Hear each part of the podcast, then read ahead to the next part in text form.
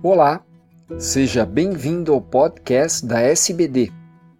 Eu sou Fernando Valente, professor da Faculdade de Medicina do ABC e editor do podcast. Esses programas contam com a participação de grandes diabetologistas brasileiros.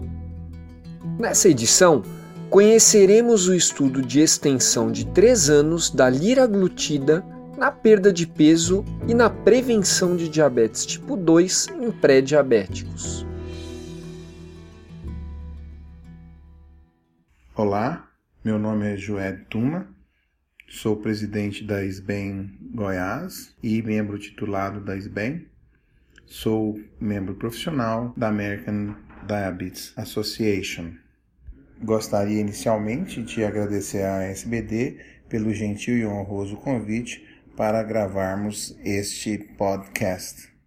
Como sabemos, o pré-diabetes e a obesidade constituem fatores de risco para o diabetes mellitus tipo 2 e suas complicações. A prevalência do diabetes está aumentando e a cada ano 5 a 10% das pessoas com pré-diabetes desenvolvem diabetes. Nós sabemos também que poucos estudos sobre medicações anti-obesidade foram conduzidos por um período de 3 anos. Então eu irei comentar com vocês um estudo publicado na Lancet com um princípio ativo liraglutida versus placebo por três anos para redução do risco de diabetes e controle do peso em indivíduos com pré-diabetes. Este estudo faz parte de um programa grande chamado SCALE, tá certo? Um programa global de desenvolvimento clínico de fase 3, composto de quatro ensaios randomizados e duplo cego. Esse estudo em questão também foi um estudo duplo cego, controlado com placebo, no qual 2.254 pacientes foram randomizados na proporção 2 para 1 para receberem liraglutida ou placebo, 1.505 alocados para o grupo lira e 749 alocados para o grupo placebo. Sabemos que do estudo original de 56 semanas, dos 3.700 pacientes, é, 62% desses pacientes eram portadores de pré-diabetes e os critérios para o diagnóstico de pré-diabetes adotados foram os critérios da American Diabetes Association.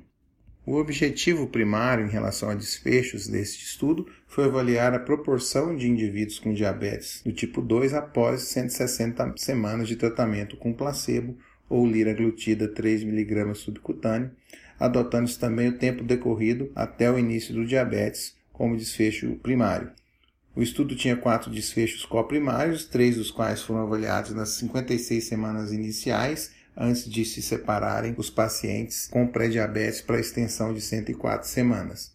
Então, esses foram perda de peso e proporções de pacientes com perda de peso de pelo menos 5 e 10% do seu peso corporal inicial. Após 160 semanas, 26 dos 1.472 indivíduos do grupo liraglutida avaliados tinham recebido o diagnóstico de diabetes durante o tratamento, ou seja, 2%, comparados a 6% dos indivíduos no grupo placebo. Calculou-se a probabilidade cumulativa do diagnóstico de diabetes, levando em consideração a censura dos dados, e 3% dos indivíduos do grupo liraglutida receberam o diagnóstico de diabetes em 160 semanas, comparados a 11% dos indivíduos do grupo placebo. Isto levou a um HR, uma hazard rate, uma razão de risco de 0,21, com incríveis 79% de redução na progressão de pré-diabetes para diabetes no grupo liraglutida. Também durante o tratamento, mais indivíduos do grupo liraglutida 3 mg subcutâneo haviam regredido do pré-diabetes para a normoglicemia em 160 semanas, em comparação com o grupo placebo. Então, 66% dos indivíduos do grupo Lira haviam regredido do pré-diabetes para a normoglicemia contra 36% do grupo placebo com um P de alta significância estatística, o que corresponde a um número necessário de indivíduos tratados, um NNT de 3, portanto, um resultado muito substancial. Houve claramente uma maior redução na glicemia de jejum, no grupo liraglutida, e também uma alteração para menos na insulinemia de jejum no grupo liraglutida comparado aí ao placebo, com redução mais ou menos de 8,5% nos números iniciais da insulina. Em relação ao peso, o estudo inicial, que englobou os pacientes obesos com e sem pré-diabetes, no grupo liraglutida houve uma redução de 9,2% do peso corporal contra 3,5% do peso corporal no grupo placebo. Na extensão de 104 semanas, perfazendo as 160 semanas, o grupo liraglutida havia reduzido 7,1% do seu peso inicial contra 2,7% no grupo placebo. Lembrando que a maior população em estudo foi de mulheres, em torno de 75% de mulheres, tanto no grupo placebo quanto lira. Lembrando também que o peso médio era no entorno de 107 quilos e IMC em média de 39. Um terço desses pacientes eram dislipidêmicos em ambos os grupos e 42% tinham um diagnóstico de hipertensão.